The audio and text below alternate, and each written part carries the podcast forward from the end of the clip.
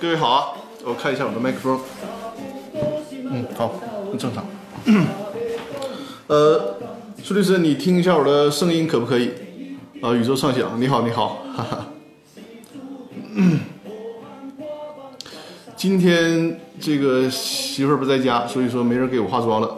我刚才用用她的那个化妆品，就把那个特别明显的痘儿抹了一下，居然我觉得还还可以哈。呃，声音可以是吧？好，我们等一会儿，等大家陆续进入直播间，依然很帅，谢谢。等大家陆续进入直播间啊，我先展示一下二维码，还是老规矩，先展示一下二维码。呃，我们进入直播间，然后看到这个二维码呢，可以扫描这个二维码，或者是截屏。截屏之后，扫描这个二维码，在微信公众平台里面进行提问，我们可以互动啊。今天我看已经在后台已经有好多提问了。然后，即便是在回就是收看回放的时候，看到这个二维码，也可以扫描二维码进行提问，因为我会在下次直播的时候进行解答。如果是喜马拉雅的朋友，就是听音频，只听音频的朋友呢，那么就在微信公众平台里面搜索“公司法大爆炸”，就能找到我的这个微信公众号，关注之后进行留言就可以了啊。哎，我觉得今天这个灯光放的还不错，就是往常我那个灯光放在我正面，很晃眼睛，然后那个灯光的效果还未必好。我觉得今天这个灯光还是不错的。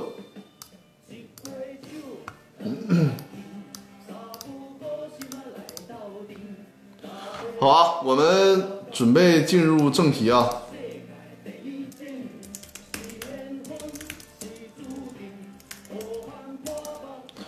今天呢，我们聊这个虚拟股权的问题啊，虚拟股权激励的问题，就是更深入的、详细的聊一下啊。现在就已经有一百三十四人了啊，因为现在已经有很多的老听众了，老听众在这个直播间非常非常给力啊，也欢迎新的观众。呃，我们如果是新来的观众，就是点击我左上方我的头像，然后选择关注我的直播间。今天呢，我们来聊股权激励的一些关键问题。呃，孙俪啊，你把这个王凯八六帮我踢出去啊！这个显然是一个就是放广告的。孙俪，你你是这个助理身份，你可以把他就是拉黑。呃，然后呢，我们现在啊，尝试着用 可以不吃饭不能错过直播，谢谢谢谢。我们呢？呃，因为包括我团队的建议，就是我们尝试着以前是半个小时的，以前是半个小时的那个那个讲干货的时间嘛，我们这次尝试二十分钟的时间，因为大家现在互动非常踊跃，也需要解答一些大家的问题，所以说我们先尝试啊，看看二十分钟的时间够不够，如果不够的话，我们再调整回来。这个因为就是这个直播间是咱自己的嘛，对吧？随时可以调。好了，今天人数已经，看开播就已经达到二百人了，我们现在。进入正题啊，聊这个虚拟股权激励的问题。呃，今天的光线好，可能也跟我换了一个，就是我现在是两台二十七寸的显示器，一个横的，一个竖的。我把那个竖着的二十七显显示器呢调成了完全的白背景，它就成了一个补光灯了。所以说这个效果我觉得还不错。哎呀，我的妈呀！我这直播间现在这么火吗？怎么这这进来这么多打广告的啊？孙律师啊，你那个。你看一下，拉完这些人之后啊，就是把他们打广告的踢出去啊，或者是拉黑之后，然后你告诉我一声啊，在平台上告诉我一声就可以。哎呀，也也也感谢这些发广告的人看中我啊，在我的直播间居然都打广告了，这这说明我要成事儿了，是吧？好，我们聊虚拟股权的关键性问题啊，废话不多说了。呃，因为我的这个直播是面向着非法律专业的朋友嘛，所以说我们啊，孙律师，好，好，好，你这个很聪明啊，这这个功能会用。呃，虚拟股权就是因为我们面临的是企业家朋友，就主要是面向的是非法律专业人士，所以有必要呢，我们再解释一下虚拟股和实际股。什么叫虚拟股？呃，首先实际的股权就实股是什么？是真正给到的股权。说的简单点，就是在这个。公司章程上还有这个工商登记上体现的股东，这是实际的股权，这就是实股的股东。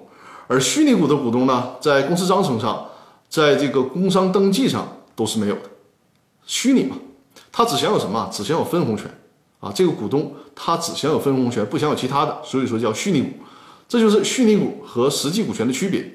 那么在做股权激励的时候，通常我给客户就从我自己建立的体系，三个台阶：虚拟股最初的，然后呢持股平台，最终是给到公司的实际股权，就不通过持股平台直接给到实际的股权。呃，还有就是我们需要嘱咐一下，因为虚拟股权已经介绍了，这个大家概念肯定听清楚了，对吧？就是只享有分红权，不享有其他股权。其他股权是啥呀？就是包括表决权呢。股东知情权呢，他都不享有，只享有分红权。就是公司公司的股东拿出一定的分红奖励给这个被激励的员工。那么虚拟股权它有一个特点啊，就是如果员工他离开了公司离职了，那这个虚拟股权肯定是收回的，因为你都离职了，都不在工作了。他其实他他跟这个奖金制度呢是有些相似，有些相似性的。你想想，你作为员工，你都不在公司工作了，你显然就不能再享受这个虚拟股了。所以说，这是一个虚拟股的特点，就是说，虚拟股权一旦公司这个员工被激励的员工离职之后，那么就不能再享受这个虚拟股了。我们来说一下，呃，如果想让这个虚拟股达到个激励的效果，你想啊，如果你虚拟股权分红嘛，对吧？你一年到头了。你就奖励一个两三千两三千块钱的分红，这也没啥意思，可能还没奖金高呢，对吧？你既然作为公司的主人主人翁了嘛，享受老板的待遇，你这个分红肯定是对被激励者来讲要有足够的刺激。我在上一期的直播里面就提到过，就是有个算法嘛，比如说你要给这个高管年薪同行业给到了八十万，但你现在没有那么多的资金，对吧？那你可能是呃给到的这个基础的工资标准是四十万。剩下的四十万呢，通过激励他年底达到业绩，然后呢，通过分红的方式给到他。所以说，既然虚拟股分红，那这个分红是需要达到一定数量的，你就不能是呃千八块钱，这样达不到一个激励的效果。再有就是咱这个虚拟股的形式咱说了对吧？虚拟股的特点也都说了，那咱们就得客观的看待一下这个虚拟股啊有哪些的不足。这个虚拟股它的一个最大的不足呢，就是比较影响公司的现金流，因为是这样啊，这个公司分不分红，分多少红，这个是由公司经营决定。还有大家需要明白这个道理，就是公司不分红，不见得对公司不利，那他可能是觉得股东觉得不爽。股东觉得，哎，我我这这个没有拿到年底了，没有拿到钱。但是呢，有些有长远眼光的股东，他觉得挺好。我现在不拿到现金，但是呢，通过我所有的这些现金流再投入到公司，让公司投入到新的研发，呃，新的开拓市场，可能我的股权价值会更高。那就是不同的股东站在不同的立场，或者说有不同的眼光，他判断的标准不一样。因此说，对于企业来讲，不见得分红就是好事儿。但是对于被激励的员工来讲，虚拟股他只享有分红权，他不享有别的。所以说，你说你这个公司这个资产增值啊，你这些别给我扯别的，我就关心我年底能拿到多少分红。所以呢，你如果想这个虚拟股达到一个激励的效果，你肯定需要占用大量的企业资金。那么我们就需要充分认识到这个问题，就是如果我们搞虚拟股的股权激励，公司的现金流是不是充分？你是不是？肯定每年能拿出足够的现金流来用于激励这些被激励的员工。你比如说，你企业本来是一个资金要求很重的企业，然后呢，你你比如说你企业需要每年投入几千万进行研发，只有通过不不断的研发才能不断的占领市场，否则的话，你这个企业生存起来可能都很困难。但是你去搞了一个虚拟股的股权激励，本来企业每年可能。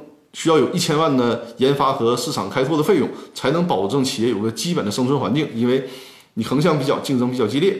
可是呢，你这个企业年底了，可能总共就有一两千万的利润，你拿出来至少千八万来进行分红，那可能会影响你企业之后的生存发展。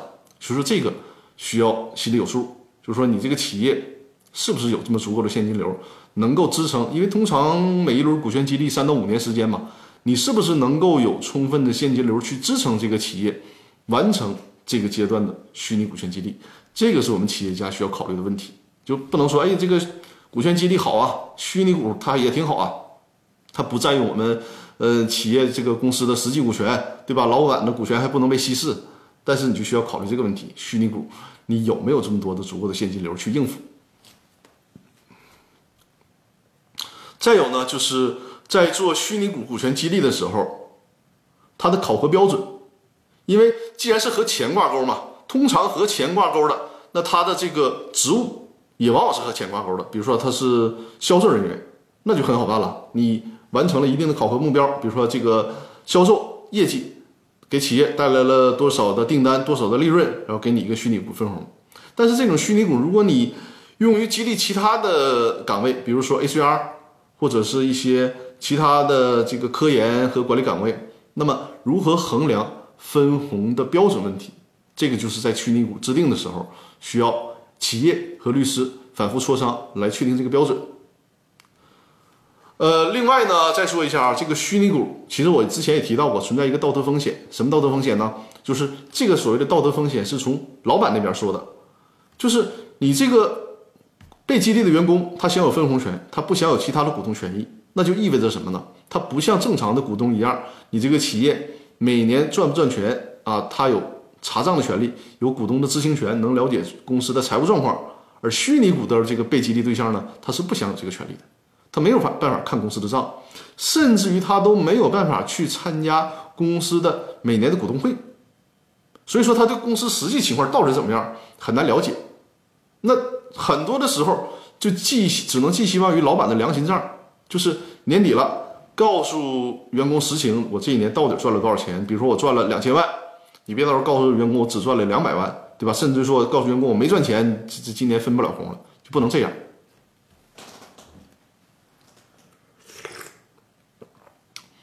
呃，实际上呢，现在的劳动者也是越来越精了，对吧？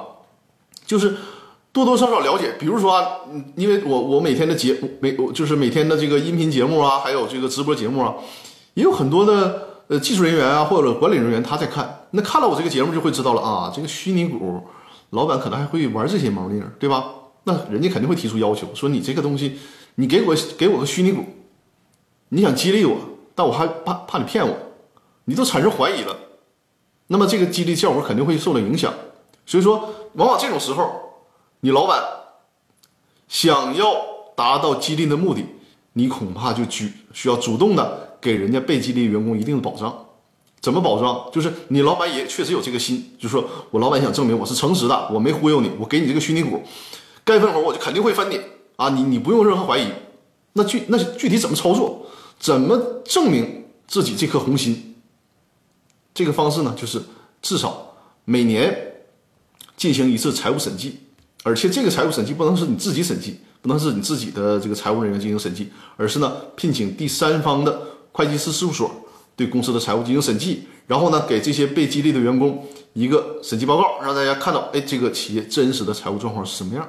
通常第三方的审计报告是相对比较公正客观的，因为审计机构如果是故意的做虚假的审计，是他是要承担责任的。所以说，通常这种情况下还是比较客观的。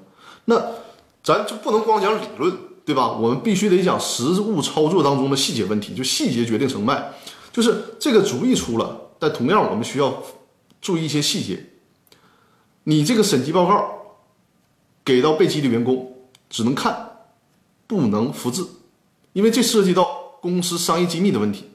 本来你就不是股东，不是真正意义上的股东，实际上是你是没有权利，就作为被激励对象是没有权利去查公司的账的。那作为老板，作为这个激励的一方，他是想打消被激励员工的顾虑，所以说让你看这个账。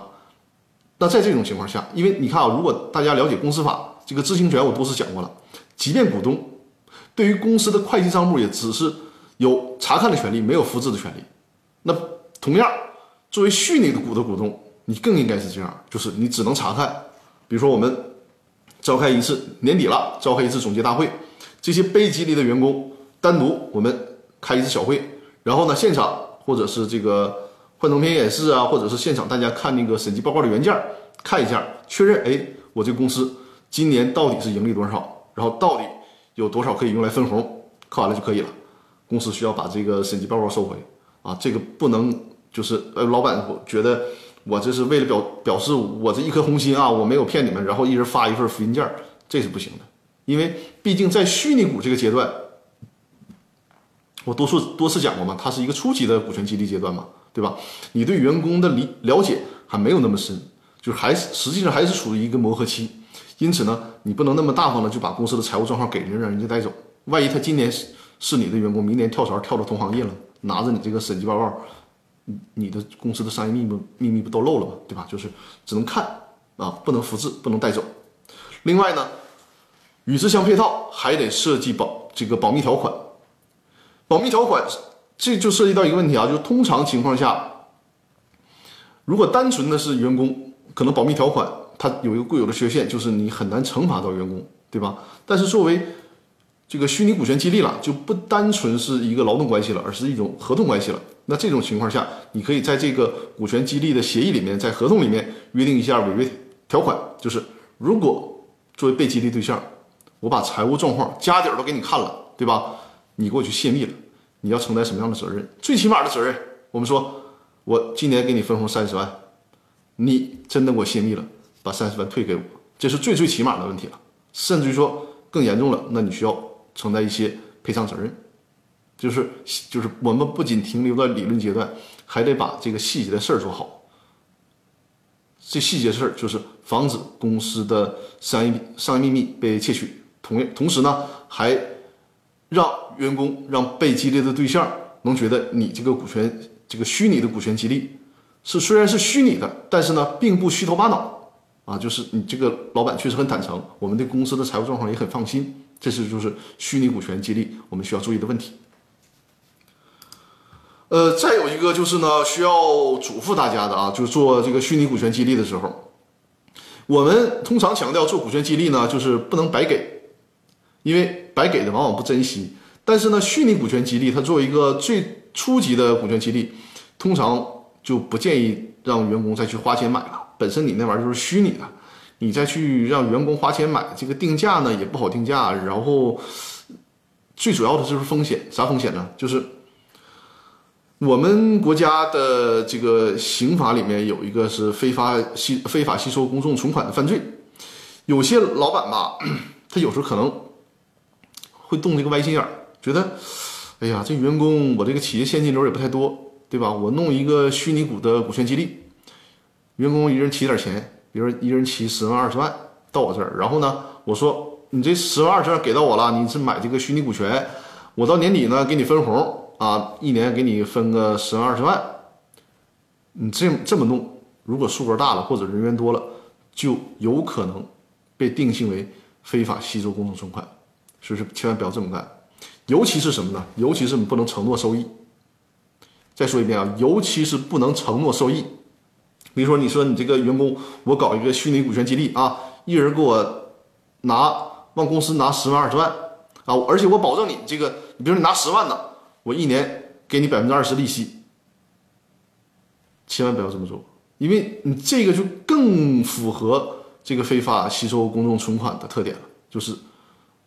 承诺收益，那你就不就把银行的事儿给干了吗？所以说，在这一点上啊，我们一定一定要记住，就是虚拟股权可以搞，但是呢，不要搞成非法吸收公众存款。就是如果真正是想激励员工的，通常在虚拟股权阶段是不建议去让员工花钱购买的。跟员工的绩效挂钩就可以了，有这个奖惩条件，你达到了条件，我给你虚拟股权，给你这个分红权。分红奖励，如果达不到条件，那对不起，那我们就没有分红啊，这样就可以了。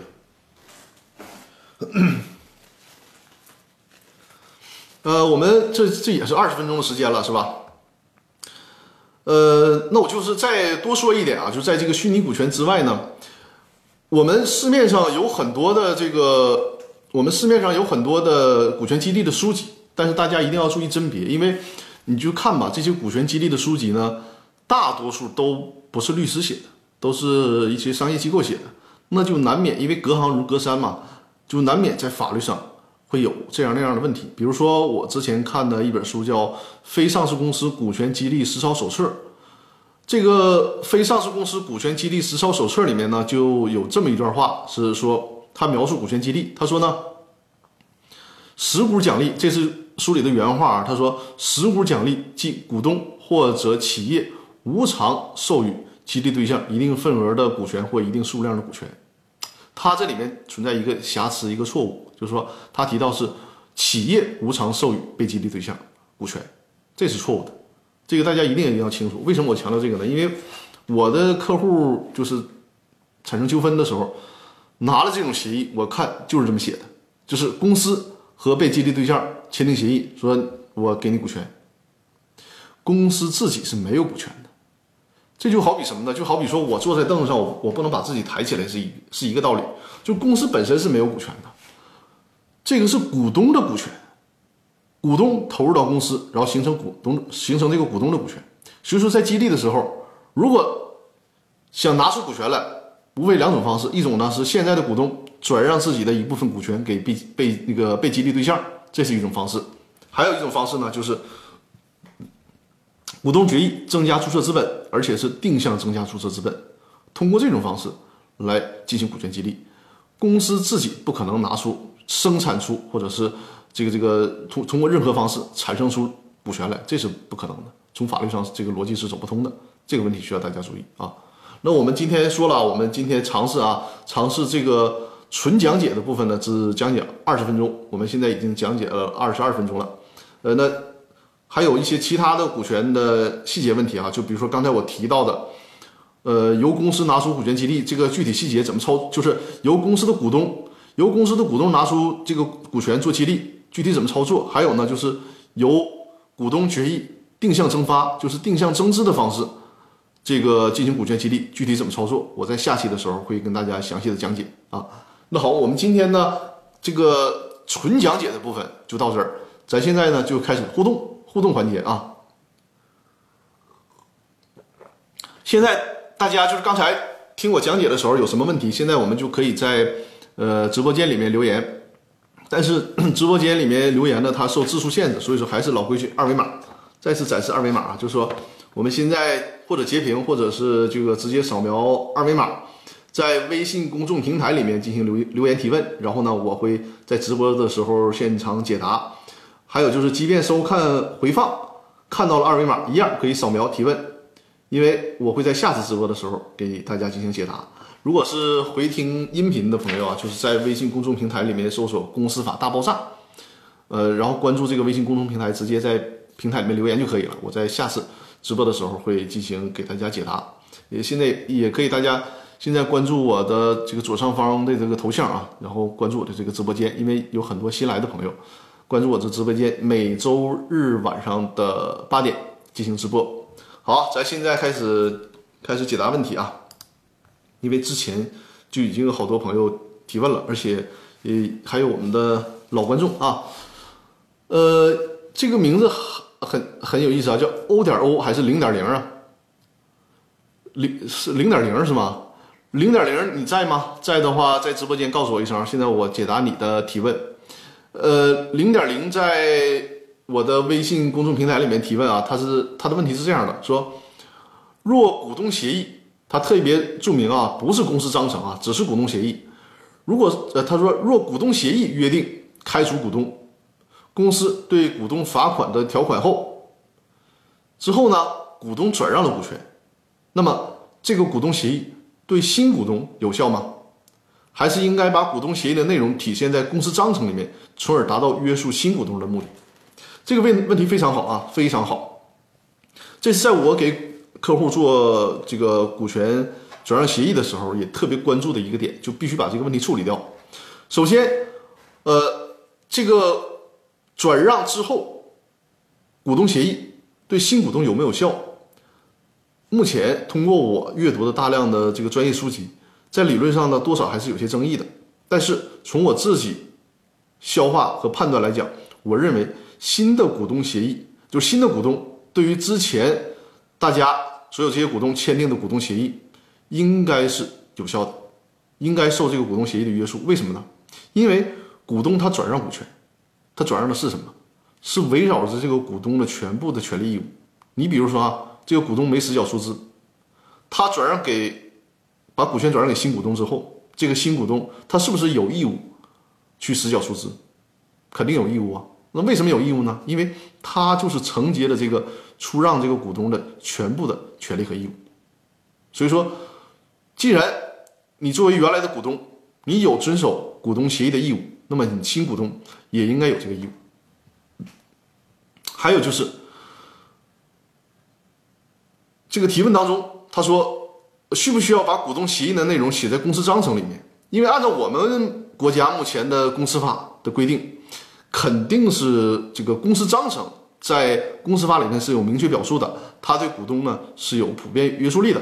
所以说，如果能把股东协议的内容写进公司章程，固然是好，但是呢也会存在两个现实问题。第一个现实问题，股东协议它是经过全体股东。一致同意起草的制定的，对吧？它是一种合同性质，而章程呢，它是一种规则的性质。大家不要忘记，章程是可以被修改的。就三分之二以上表决权的股东，他可以修改公司章程，这就会存在一个矛盾，就是说你这个股东呃这个章程制定了，然后弄了一些公司的什么呃股东的开除啊、罚款条款，但你万一这个章程你没写明白，人家大股东上来直接把你这个。对股东罚款的这些条款给改了，那你就罚不了人家了，对吧？这是一个问题。还有呢，更主要的问题就是有的很很多时候，这个章程啊不是你想写就能写的，就在很多的工商行政管理部门，依然是你写个个性化的公司章程遇到很多阻挠，这是一个现实问题啊，现实问题。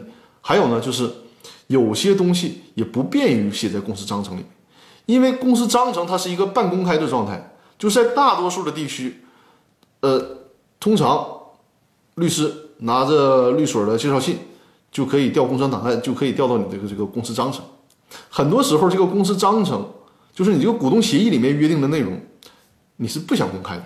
比如说对赌的问题、对赌条款啊，或者说一些这个分红的特别约定啊，就等等吧，包括一些绩效奖励政策呀，你不想在公司章程里面公开，因为这里面很多涉及到你这个商业秘密的问题。所以说，你这个东西起，如果你想你想起到这个约束新进来的股东的目的，你想写到公司章程里，但是它后面刚才我说的那些弊端，可能这些弊端是你所不愿意，你你也所不愿意看到的。所以说，往往还是需要把这些写在股东协议里面，就是存在一种很大的情况下存在一种可能性，股东协议和公司章程约定不一致，怎么办？这个时候就需要我这种专业律师出来了，就给你处理这个问题。就是我们在设计的时候得把这个问题设计好。首先，最最基础的一个就是我们在章程里面，呃，现在就是通常工商行政管理部门哈，它卡的再严，但是通常你加上这样一条，它也不会阻拦阻拦。就比如说，这个股东协议约定和公司章程不一致的啊，以股东协议约定为准。你有这样一个援引条款，这个援引条款它的好处是什么呢？你这个新股东进来了，他说我不遵守股东协议，因为你那是前前面股东写的，跟我没关系。那好，你即便你这么说，我们还有章程，但是章程上怎么样？章程上有这个援引条款的，人家章程上直接指向了这个股东协议了。你不说你遵守章程吗？对吧？你既然遵守章程，那这个援引条款你也得遵守。那我援引条款上已经说了，股东协议和公司章程约定不一致的，那么还是以股东协议约定为准。那你还得回过来遵守这个股东协议。这是一个问题。另外呢，就是在实际操作当中啊，这这这都是纯干货了，是吧？在实际操作当中，我们可以利用这个其他股东的优先购买权，因为在行其他股东行使优先购买权这个过程当中，股东嘛，你想把股权转让给现有股东以外的其他股东，你这个问题就出现了，就是说这个新股东他是不是知道股东协议，或者是不是需要遵守股东协议的时候。你在出让的时候，作为这个原来的股东，需要通知其他所有股东，就是我要对外卖股权了，你们要不要行使这个优先购买权？那么其他股东可以利用这个契机，联系到购买股权的股东，通知他，我们有这个这样一个协议啊，你如果你想购买股权，你需要跟我们就是相当于说补充这个协议，把原来股东替换掉，你成为承受这个原来股东权利义务的主体。这也是一个契机，就是利用行使股东知情权这样一个契机，把这个事儿弄完备。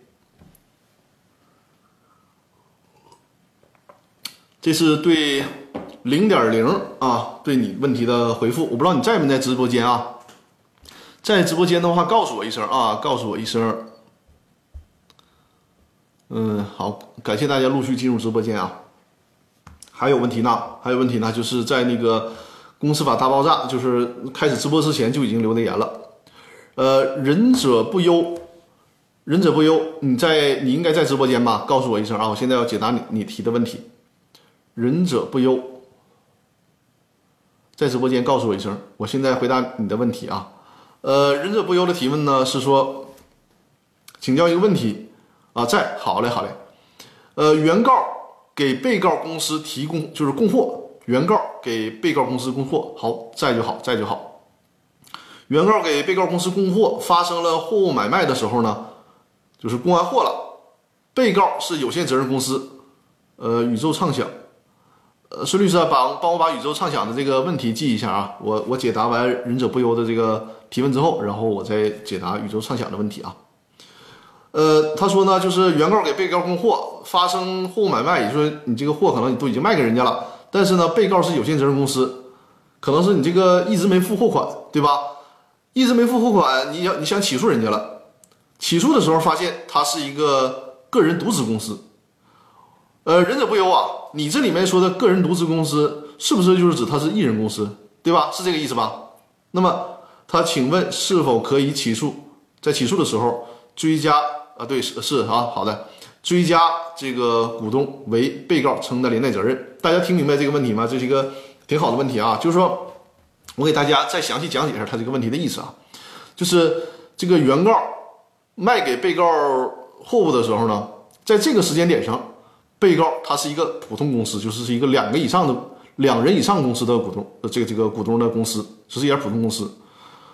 这是在货物买卖的时候，然后这家公司呢欠货款不给，那显然人家这个原告，哎，我刚才是不是说错了？是被告公司啊，被告公司是一家普通的这个公司，就是两人两个股东以上的普通公司。那当原告起诉。就是做买卖的时候，这个被告还是两人以上的普通公司。但是呢，当原告起诉这个被告公司的时候，发现，哎，这个被告公司它从两人以上的普通公司变成了什么？变成了一人有限公司。那大家听，如果听我的节目，肯定会知道了，一人公司在默认情况下，我叫做这个，我我起的名儿叫推定有罪嘛，对吧？就在默认情况下，一人公司的股东需要对公司的债务承担连带责任，除非自己证明这个。债务没有进行混同，那在这种情况下，忍者不又问了，就是能不能你你之前虽然是普通公司，现在我起诉你的时候发现，哎，你这个恰好变成一人公司了，我能不能按照一人公司的规则来既起诉既起诉公司又起诉股东？呃，从这个理论上，咱们去没法分析，为啥没法分析？因为公司法里面以及公司法的司法解释里面对这个事儿没有解释，但是。我们从实物上可以很肯定的说，如果我是你的律师，我肯肯定会告诉你，就这么做，把现有的公司和这个一人股东都告上。因为从诉讼的角度，啊，对，忍者不由说，我表达的不好，您理解的非常对，就说你提问的时候，就这这个这个说的恰好是我刚才给你翻译的这个意思，对吧？是的，是的，我因为我理解你的这个问题，就是从你这个原告的角度，你多告一个被告，对你来讲没啥坏处。对吧？再有就是，你这个问题理论上从理论上解释也能说得通。为啥说得通呢？你想想，虽然签订合同的时候是一家普通公司，那按理说呢，我不能要求普通公司的股东对公司债务承担连带责任，对吧？但是我起诉你的时候，你这个欠款的行为是持续发生的，那我没法知道你这个钱是因为你在普通公司的时候。你本来应该给我的钱，你普通公司的时候你花没的，还是说你本来欠我的钱，你成了艺人公司之后，因为人格混同，你这个股东自己给花掉了，你没法说清楚这个事儿。尤其是我作为原告，我更没法了解这个事儿，对吧？那我就推定你是啥呢？我就推定你，你成了艺人公司之后，把本来应该欠我的钱，你股东个人给我花了，因为你是艺人公司，你这个财务是乱套的，你自己买车买房子了，就是用于自己生活了。所以说我有理由去告你。因此说，从这个角度，我认为你可以就是你发，你既然发现了他成为艺人公司了，好，这是一个好机会，就是利用这个机会把公司和这个艺人股东都告上，而且我觉得也有很大的胜诉的可能性。因此说啊，我在这里面再多说一句，就是这个艺人公司一定一定要非常谨慎，就是没事啊，非到万不得已，别成立艺人公司。包括我的客户，就是我成了那个常年法律顾问的客户之后呢，我先帮他梳理这个股权架构，发现艺人公司的情况，我通常都会逼着他赶紧把这事儿给我调过来，别别弄艺人公司。其实，呃，前段前。前天前天我跟一个客户就是聊这个问题的时候，我还说，他说那艺人公司为啥要成立呢？有啥好处吗？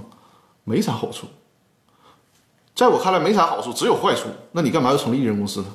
对吧？所以说能调就赶紧调整。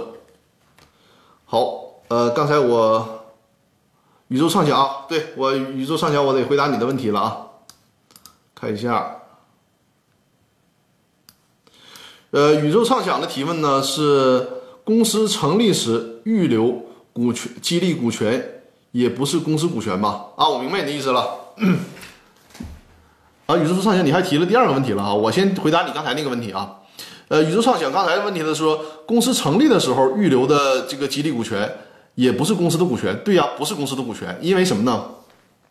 公司只有在极特殊的情况下，就是能短短暂的。公司持有自己的股权，但是按照公司法的规定，必须得在法定的期间内处理掉。就是这个情形，就是公司回购的情形了。那讲有关公司回购的事儿，我们以后专门开一章讲。就是你要记住啊，只有极其特殊的情况，公司才能持有自己的股权，而且还是一个极为暂时的行为啊。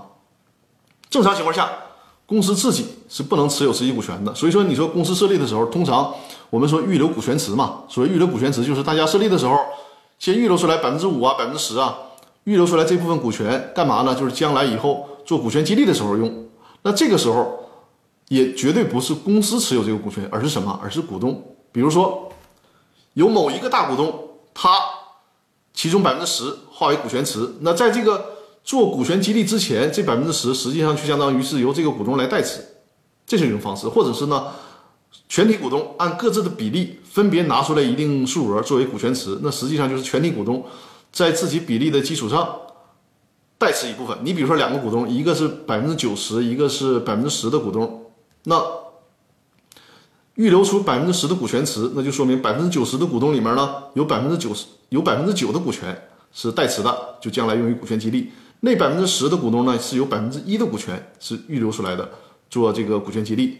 这都是一个代持的关系，就是它还是由这些股东来代为持有，将来真正做股权激励了，再拿出来给这个被被激励的对象，就这个意思啊。呃，宇宙畅想，你的第二个问题是股东会决议可以改变当初股东协议的内容吗？改变不了，改变不了，因为股东协议是全体股东签一致签订的，而且它是这个协议的性质。就是它是一个合同的性质，合同需要合同的全体协商一致才能进行改变，所以这是它与公司章程最大的区别，这是不可以改变的。章程呢，三分之二以上可以修改，但是后来啊，包括九民会议纪要，就是最高法院的九民会议纪要里面也提到了，就是，呃，从这个公序良俗的角度考虑，也不是说章程你有了三分之二，你就肯定可以啥都修改的。首先，你这个三分之二修改，你不能去干涉之前已经定好的其他股东的利益，或者说呢，你不能利用三分之二去明显的违反当初这个约定。给大家举个例子啊，比如说章程里面写了，呃，公司的总经理由就是就俩股东，一个百分之九十，一个百分之十。那当初章程里面已经规定了，就是这个公司的经理呢。是由持百分之十的这个小股东他来选任，他来任命这个公司经理。为什么呢？他就是为了让这个公司的力量有所平衡。你别你所有的事儿你都大股东定啊，对不对？你在管理层上你得给人小股东一点地位。那么你这个当初两个人商量，这个小股东他可以选任公司的经理，在这样的话，在双方管理层的这个力量平衡上呢，达到一个平衡的效果。在这种情况下。虽然法律没没有明确规定，但最高法院是有这个意见的，就是如果你在这种情况下，你股东大股东说了，哎，那我可以利用三分之二表决权，我再把你这个小股东的权利给剥夺回来，这个是不行的，因为你们当初设立公司章程的时候，就赋予了小股东这个权利，你大股东你利用这个权利做反悔，显然你就坑那个小股东的利益嘛，这种情况下应该是不可以的，啊，但是这个我说的这个问题在。公司法和司法解释上没有，你找不到明确的条文和依据。但是呢，这是在公这个最高法院的著作当中提到了这个问题，就是你可以理解为是一种理论解读啊。好，呃，接着来看微信公众平台上的提问啊，天天向上就是我们的老观众了啊，天天向上，你在直播间吗？在的话告诉我一声。啊大家可以关注，点击我的左上方的头像啊，关注我的直播间。月月进入直播间了，呃，欢迎欢迎。呃，刘林有提问啊，那个孙律师帮我截屏刘林的提问，我一会儿帮他回答这个问题。我先回答天天向上的问题啊，还有暖心心暖心心心，哎呀，你这个名儿太不好念了，暖心心心提问。呃，孙律师都帮我截屏一下，一会儿我回答。我先回答天天向上的提问啊。天天向上的提问呢，他是在我的微信公众平台里面进行提问的啊。大家记得啊，如果你的问题很多，扫描二维码啊，扫描二维码或者是截屏都可以。截屏扫描二维码，在我的微信公众平台里面提问啊。如果你的那个文字很多的话，呃，喜马拉雅的听友就是在微信公众平台上搜索“公司法大爆炸”，关注“公司法大爆炸”的微信公众平台进行提问就可以了。天天向上，你在平台告诉我一声啊！我先说一下天天向上的问题。他说，请教一下，比如 A 公司呢已经注销了，该公司存在人格混同和清算不到位两种情况。B 公司与 A 公司之间呢是具有买卖合同关系，销售余款尚未结清。如果 B 公司想主张自己的货款，是否可以以 A 公司股呃以 A 公司各股东为被告提起？买卖合同纠纷，又同时追究股东个人的赔偿责任呢？这个问题也挺好啊。这个我发现大家提问的问题的质量越来越高。还是啊，可能有些朋友没有听懂，给大家翻译一下这个这个问题啊。就是说，他说呢，这个 B 公司和 A 公司做买卖，但是这个 B 公司和 A 公司做买卖的时候，就发现这个 A 公司不咋不咋讲究，就是财务混同，呃，股东呢私自用公司的钱，对吧？甚至于说可能是有这个抽逃出资的情况。而且呢，做了买卖之后，本来 A 公司是欠 B 公司的钱的，钱还没没还呢，A 公司就注销了，钱还没还，A 公司就注销了。那在这种情况下，B 公司他能不能起诉 A 公司原来的这些股东？答案是可以的，可以的呢。咱还是梳理这个细节啊。首先，你提到了说能不能以这个买卖合同纠纷起诉？注意，这个案由就不再是买卖合同纠纷了，因为这 A 公司已经注销了。是以什么案由呢？这个案由就是清算责任纠纷。为什么呢？因为注销了嘛，就相当于这个公司已经死亡了，你这这就已经消失了，你就不能把它作为被告了。但是显然他这个注销程序是违法的，因为他这个 A 公司还欠着你 B 公司的钱呢。如果公司一个一个公司注销，必须履行的步骤就是公告加通知，什么意思呢？就是这两个事儿必须都得做。公告就是在报纸上进行公告，就最少是在省级报纸上进行公告。如果是这个全国知名企业，那就得需要在这个国家就是全国知名的报纸上进行公告，就是公告公司要注销了，让公司的债权人申报债权。另外，另外一个呢，就是通知所有的债权人，就是告诉债权人，这个公司要注销了。如果是一个标准的注销程序，当初 A 公司在注销之前，啊，宇宙畅想就是天天向上，是吧？好的，好的。呃，你还怎么还整俩名呢？那就是当初在 A 公司注销之前，就决定公司清算的时候，就应该主动的通知 B 公司，说我这个公司要注销了啊，你赶紧来申报债权。那显然你这个天天向上，你提到这个问题啊，A 公司在注销的时候是偷摸注销了，就是偷偷摸，我这个东北话大家能听懂吗？就是偷偷摸摸就注销了，没有告诉 B 公司，那显然注销的程序违法。那么在有限对于有限责任公司来讲，有限责任公司的全体股东，他是清算义务人，就是有清算的义务。那你们全体股东有清算的义务，却没有履行清算的义务，利用不正当的手段把 A 公司注销了。那好，你们这些违法注销公司的股东都要为此承担责任，就是造成 B 公司本来这个货款啊应该 A 公司偿还的，偿还不了了。比如说啊，这个货款两百万，那好，你们这些股东就需要对 B 公司承担偿还这两百万的责任。所以说，天天向上这个问题你就知道了吧？就是你可以直接去起诉这些股东，直接去起诉这个股东。所以说啊，在这里面提醒提醒大家啊，就是不要乱注销公司。你想想，如果这个 A 公司，它但凡规范一点，我们就假设说它不存在这个这个抽逃出资的情况啊，它就是一个正常的公司，然后股东也实缴出资了，那就破产就好了。你破产的情，你这个规规矩矩的破产，那么。你这个股东是不需要承担责任其他责任的，但是你没走这个程序，你却私下里把这个公司注销掉了，那好了，其实这个事儿对于债权人来讲，就是对于这个 B 公司来讲反倒是好事儿。本来你公司不注销，B 公司是找不到，就没法去向 A 公司的股东去要钱的。你这给给公司私下注销了，那好了，给我给我这个 B 公司机会了，我 B 公司就直接找你 A 公司的股东来要这个钱了。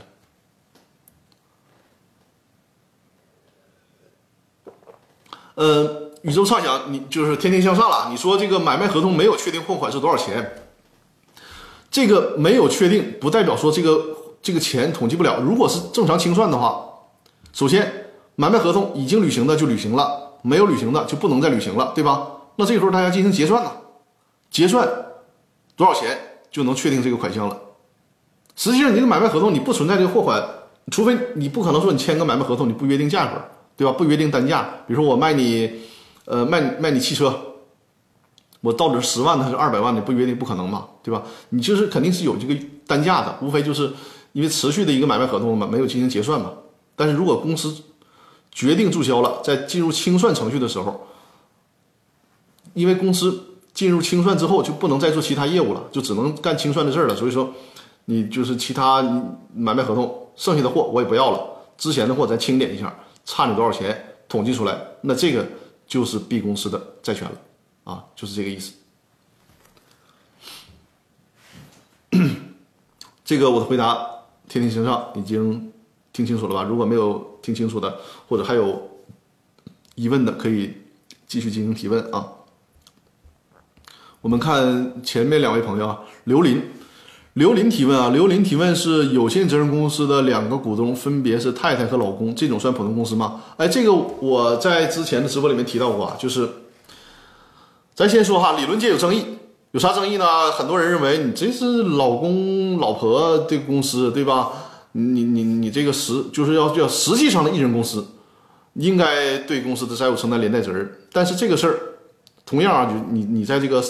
公司法和司法解释里面没有找到答案，对吧？肯定没有，没有这个规定。但是最高法院在公司法的理解与适用，就是最高法院通过著书这个在著作当中表达了这个观点，是什么观点呢？就是在这种情况下，只要它形式上符合普通公司，就应该按照普通公司对待。为啥呢？因为你想想，你说老公和太太他呃是一个实质上的艺人公司，那你说。大哥和小弟在一起，那算不算实质上的一人公司？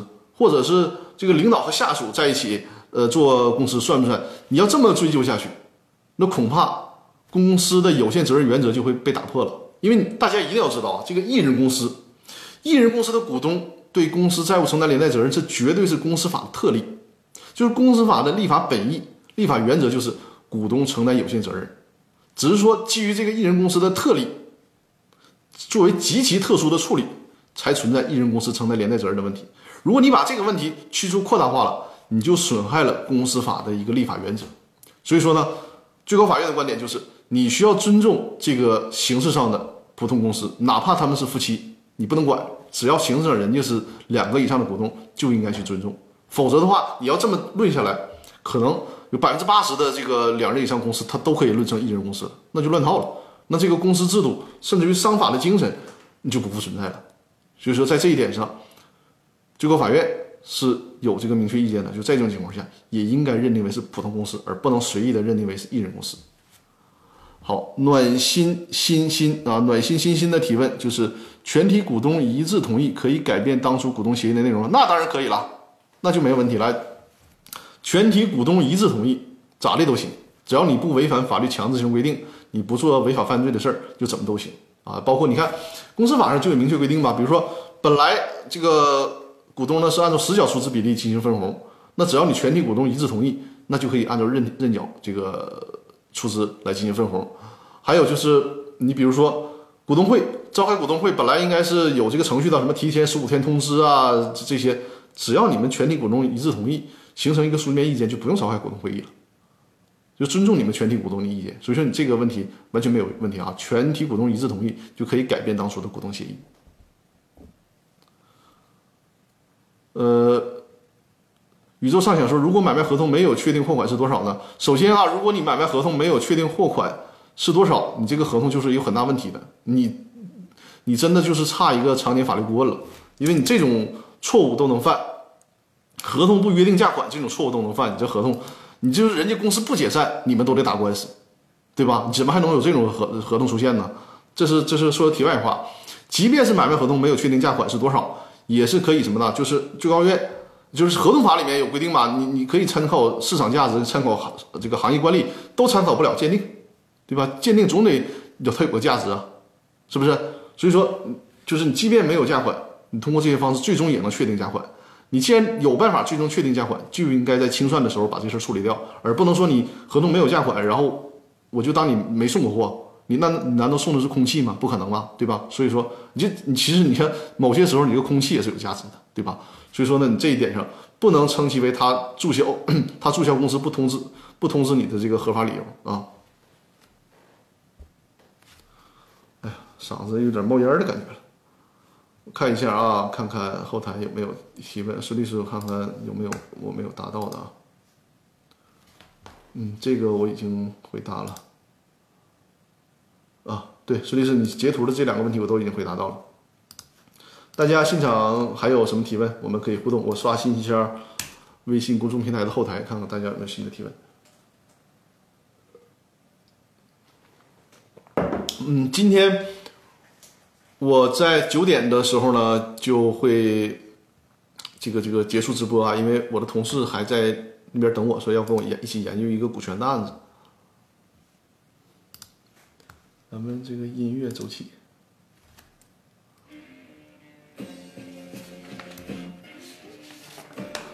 再一次展示一下二维码啊！关注我的微信公众平台，就是因为你在平时的时候，哎，你忽然想起有啥问题了啊，然后你就可以在我的微信公众平台里面留言进行提问，因为我在下次直播的时候看到你这个问题了，我在下次直播的时候就能回答了。或者你现在有啥问题啊？你现在你有啥问题，也可以扫描二维码进行提问啊。孙律师说截了三个图，我看看，但是我应该，我记得我应该没有遗漏提问吧？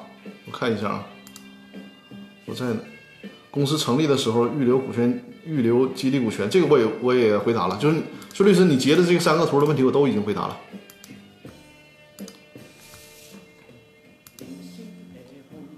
看一看微信公众平台的后台。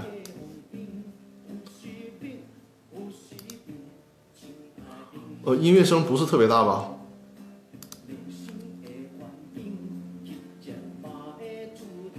哦，还好，呃，我现在那个微信公众平台的后台目前没有新的提问，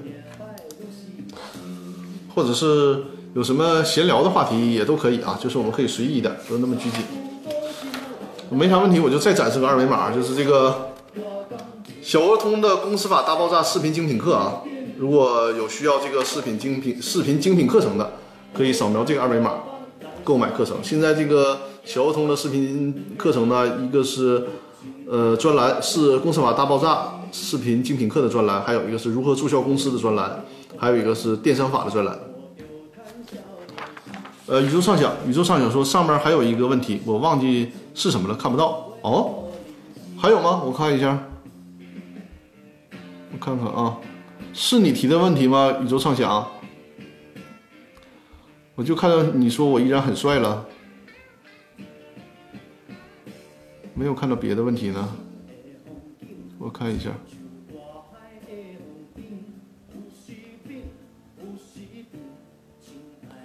哎，我我目前看到的应该是都回答了。当股东有年龄限制吗？哦，这个问题，哎，孙律师说第三个截图，我第三个截图有遗漏的是吧？我看一下。第三个孙律师啊，我这个第三个截图，第三个截图刚才我也回答了，宇宙畅想说的股东会决议可以改变当初股东协议的内容吗？啊，股东会决议，啊，这个问题是遗漏的没回答的，对吧？好，呃，自然而然啊，我我我看到你的问题了，我一会儿把你的问题也回答了。先把这个宇宙畅想的问题，他说股东会决议，股东会决议可以改变当初的股东协议内容，不可以。因为你这个股东会决议就相当于是公司类似于公司章程嘛，就企图用三分之二以上表决权来修改这个公司章程。还是我那句话，你需要这个股东协议需要全体股东，就当初签协的签协议的人一致同意才可以的。这个是对这个问题的回答啊。股东会决议是不能改变当初的股东协议的，除非说什么呢？你形成了一个股东会决议，这个股东会决议呢是百分之百通过，就是全体股东通过，那还可以。呃，自然而然说，当股东有年龄限制吗？呃，这个问题啊，我在做《公司法大爆炸》音频的，呃，《公司法大爆炸》音频就刚刚开始说说第一季的时候就回答过，就是叫娃娃股东。娃娃股东是什么呢？就是这些未成年人，实际上呢没有限制，就是因为大家一定要知道，股东，股东的义务是啥呢？就是出资，然后在家坐着等分红就行了，他没有义务去管理企业，所以说他不需要。有什么这个民事行为能力？如果他只单纯做股东，不需要。那你要说他担任高管，那显然是不行了。但是他就只只是担任一个股东，这个是没有问题的。这个是谁的观点呢？这个是刘俊海教授的观点，就是刘俊海教授在《现代公司法》里面明确说了这个事儿，就是论述了娃娃股东的问题是没有问题的啊。如果你在我的喜马拉雅喜马拉雅 FM 搜索这个《公司法大爆炸》啊。你在我的栏目里面搜索“娃娃股东”，就应该能找到我当初这个课程。呃，人伟萌新说张律师还是文艺男青年，爱好音乐、摄影，哈哈，谢谢谢谢。呃，是我比较喜欢摄影。哦，对我那个我那个微单的相机到现在就前段时间有有点小问题，到现在维修还没修好呢。因为修好了之后我还需要录课程。宇宙畅想说公司解散清算的剩余财产。虚拟股东有权分配吗？没有权利。但是你这个问题非常好啊，宇宙上想。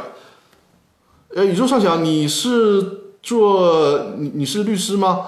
还是说是在企业？如果是一个企业的话，我觉得你这个法律水平应该已经已经很很高了，就是提的问题都还是比较这个比较专业的问题。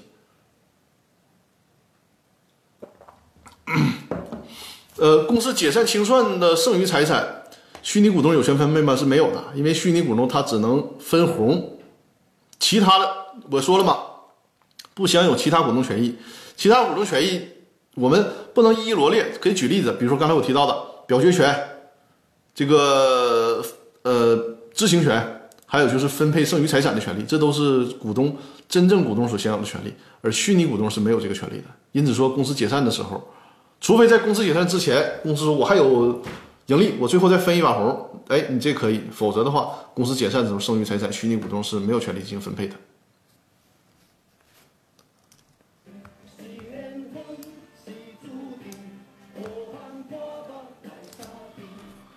呃，我看一下我的那个平台里面，我这孙小丽说，已经实缴出资的股东才能享有。是的，孙律师补充的非常好啊，就是分配剩余财产。也是对这个实缴出资的股东来讲的，你都没实缴出资呢，你还分啥？还有脸分分配财产吗？但实际上也啥呢？就是是这样，呃，没有实缴出资的股东，在分财产的时候，如果真想分，那你就赶紧把这这个这个实缴了就完了，就是赶赶紧把数字实缴了就完了。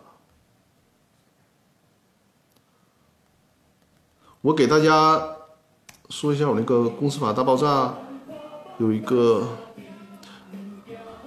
那大家知道我那个微信公众平台里面，大家回复“目录”两个字啊，我现在就在输入啊，回复“目录”两个字就会看到我就是在喜马拉雅 FM 上的那个《公司法大爆炸》的音频目录，在微信公众平台里面回复“目录”两个字。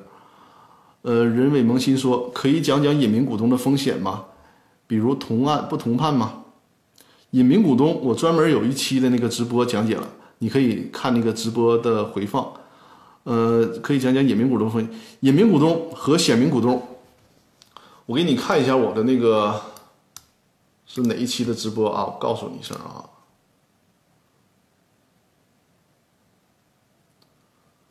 嗯，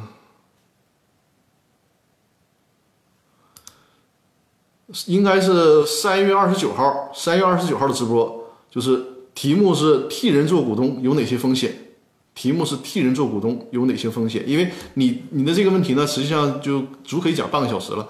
呃，你这你回听一下这期的那个视频的回放，然后既然你提问了嘛，我简单给你描述一下，隐名股东，这个就是股权代持嘛，对不对？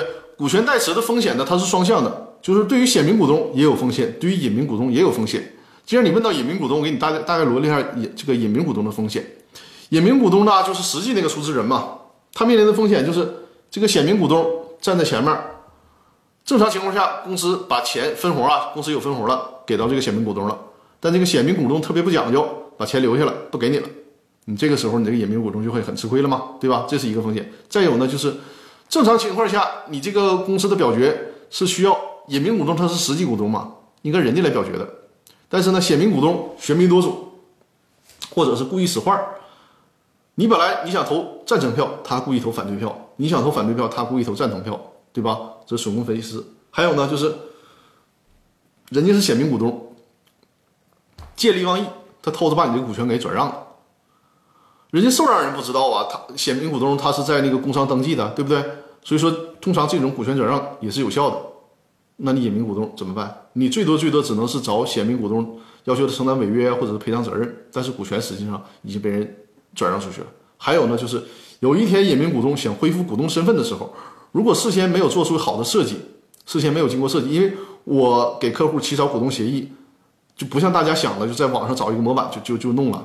不行的，我那个股东协议是有很多的相关条文嵌套进去的。如果不不做这个事先的设计，你显名股东想恢复股东身份，你说我不想，呃，这个隐名股东想恢复股东身份，你说我不想做隐名股东了，我想露脸儿，我想成为实际的股东，你还未必能实现，因为什么呢？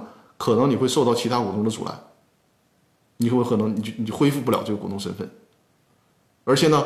你既然恢复不了股东身份，你也享受不到其他的股东权利，比如说股东知情权呐、股东表决权呐，还有刚才我提到的这个剩余分配剩余财产的权利啊，这些都会有问题。然后更详细的就是我刚才提到那个直播的节目啊。我看看公众平台好像有新的留言啊，目录也两个字。那个民法典不是颁布了吗？对吧？民法典总则部分呢，就是因为。民法典总则部分专门有一章是法人这一章，对吧？它是对于公司法在有一些地方是有一些一定调整的。理论和实践中有有争议的点有哪些？就刚才我理论和实践中有争议的点有有哪些？这个我我不知道你指的是什么。就是刚才我提到的那个隐名股东的风险已经给你罗列出来了，然后更详细的你就看一下那个直播就行了。啊，因为我不知道你说的这个理论和实践中的争点是这，你具体是指什么？你可以拿出一些理论上的这个争点，然后告诉我，我帮你分析。啊，感谢宇宙畅想送出了两个雪糕啊！我是真有点想吃雪糕了，嗓子有点冒烟了。哎，就这个时间我们已经过了是吧？我抓紧时间说一下，我这个刚才我是搜索目录之后哈，这是呈现出来的目录，就是。现在的民法典，如果大家想学习民法典，还觉得看书比较累的话，因为之前的民法总则、民法总则的法人那一章和现在的民法典几乎啊，就是没有没有任何实质性的改变，几乎是照搬了民法总则的那个法人那一章节。所以说，如果大家想学习民法典，就在我的公司法大爆炸里面搜索目录两个字儿，你找到我的那个，就是你对应你需要在喜马拉雅 FM 上。你在喜马拉雅 FM FM 上呢找到我的那个就是公司法大爆炸的音频，你从第三百六十期，从第三百六十期收听，一直到一直到四百零七期，都是讲解的这个民法典当中法人那部分。就是说，你如果你不想看书，你看因为那个那看书非常那个书非常厚的，包括法律专业的和非法律专业的，我们现在的观众啊和喜马拉雅喜马拉雅上的听众，如果你想学习民法典，还想省事点听人讲，你就在法人这一章，别的我先没有出呢，就是对于民法典当中的法人这一章，法人这个章节，你就听我在喜马拉雅 FM 上的。这个公司法大爆炸音频专栏的第三百零六期到四百零七期的音频就可以了啊，你就不用看书了，我就给你叭叭的给你讲解了啊。你就平时开车呀或者什么时候，你就可以看了。哎呀，大大家送出了这么多的雪糕哈，我我那个单位冰箱里还真有一根，你们这么馋我，我一会儿下了直播之后，我真得去把那那根雪糕吃了。喜马拉雅音质很好，请问用什么录音设备 啊？舒尔。MV 八八，舒尔 MV 八八，就是它，但是这个录音设备只能是和 iPhone 连接啊，它没那个安卓的机器没法使用。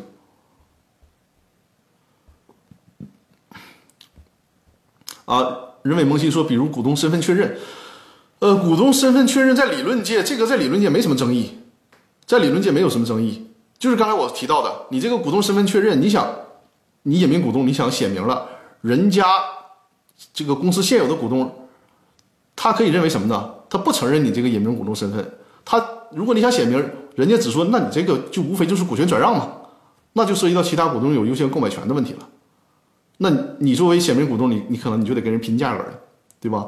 就像拍卖一样，如果你确实你出的钱比其他股东高，你还能成为公司的股东，但你得不偿失了，你这是增加了自己成本。本来这个股权就是你的，所以说你如如果事先没有做特殊的设计。人家其他股东去阻挠你，就是用优先购买权来阻止你恢复股东身份啊！这个在理论界没有任何争议。呃，感谢关注了我的直播，也感谢大家送出的雪糕啊！感谢感谢。呃，人伟萌新说，呃，如何设计？如何设计？简单的说吧，简单的说就是你得让其他的股东在之前。就通过协议的方式承认你的隐名股东身份，以便于你随时恢复股东身份啊。好，我们今天的直播啊，哎呀，今天直播人数哇，现在二百八十三人，这个在在我看来，一个一个这这这个什么学习型的直播，这些人数这已经是不少了，我挺满足了啊，也也感谢大家这么支持我，然后。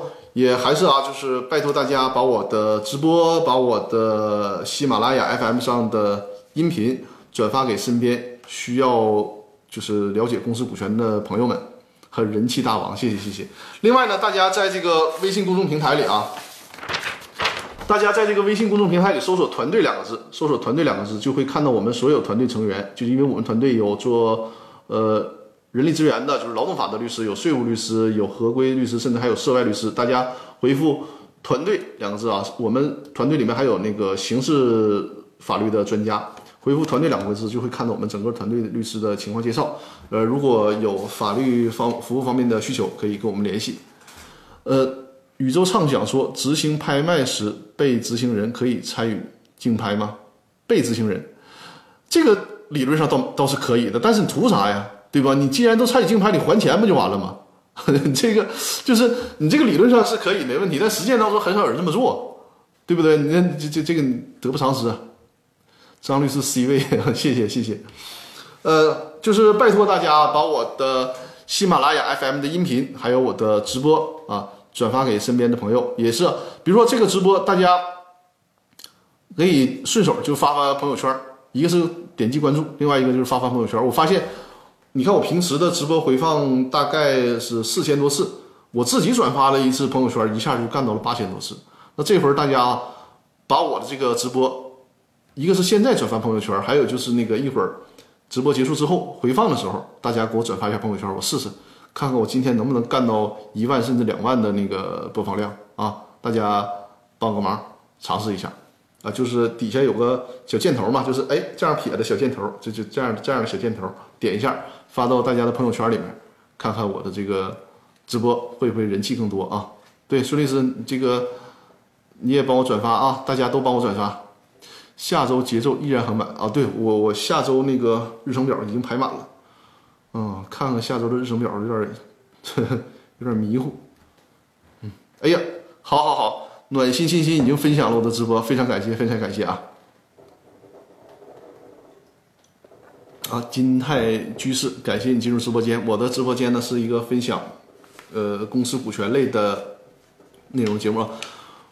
吴江，吴江，吴江分享了直播，感谢感谢。哎，大家太给力了啊！我这这这，哎呀，看来我还得再安排一次抽奖啊！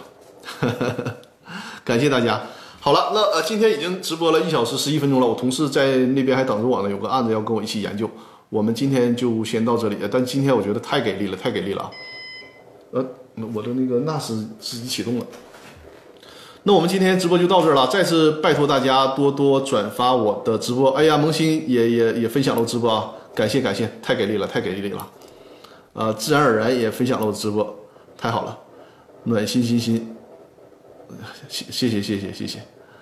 哎呀，大家太给力了，而且我特别高兴的是，我的直播能慢慢慢慢形成呃一批这个老的。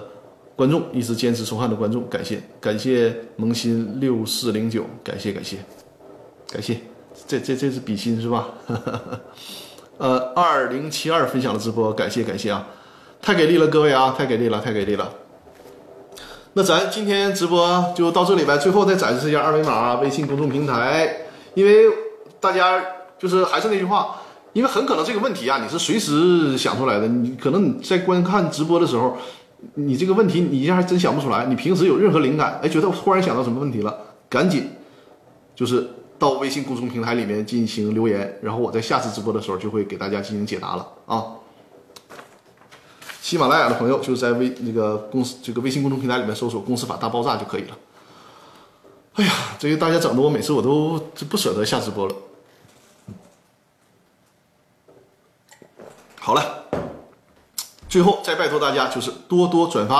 呃，我我们今天我们收看，就平时收看我直播的朋友，是不是也都是喜马拉雅上的那个听众啊？在喜马拉雅上收听节目之后，然后呢，就是呃 呃点击关注啊，点击关注我，就是能一直收到我的推送。喜马拉雅 FM 这个手机软件，这个软件啊，这个软件叫喜马拉雅 FM，应该大家都应该能知道这个软件吧？挺挺有名的音频软件的，在喜马拉雅 FM 里面呢。搜索“公司法大爆炸”，啊，就可以看到我的这个音频节目。关注啊，因为我现在是现在已经更新了八百多期了，还会持续的一直更新下去。尤其是在嘱咐大家，包括我们律师同行朋友啊，就是那个“公司法大爆炸”第二季，就是讲解了民法典当中的法人部分，你就不用再去看书了，看看那个那个那么厚的那个理解适用了，你就收听我那个“公司法大爆炸”第二季就可以了，就是。他就讲解了那个民法典的法人的整个那一章节啊，呃，感谢宇宙畅想啊，非常给力，这个这个一直在听，也一直在支持我，谢谢谢谢谢谢啊，谢谢。那好了，我们今天的直播就到这儿了。刚才我看，呃，还还有朋友在分享我的直播，太好了，多多转发我的直播啊！感谢宇宙畅想又送送了雪糕，多多转发我的直播，多多转发我的音频给身边的朋友，呃，转发朋友圈就更好了啊。好，与之同享，感谢充叔的礼物。呃，香草咖啡，你这刚进直播间，你这个我是讲解公司股权节目的啊，你回头看我们的回放吧。今天，哎呀，一小时十五分钟了，不能让我同事等太久了，咱今天就到这儿。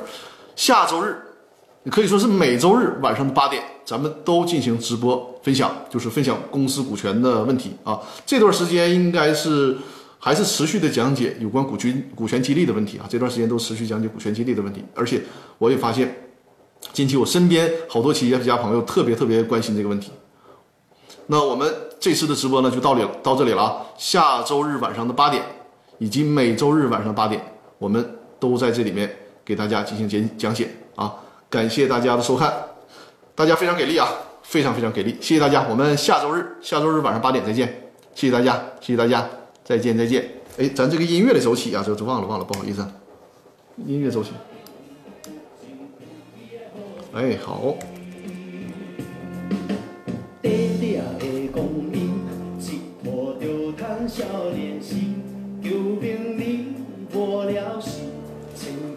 好，音乐收尾，拜拜拜拜。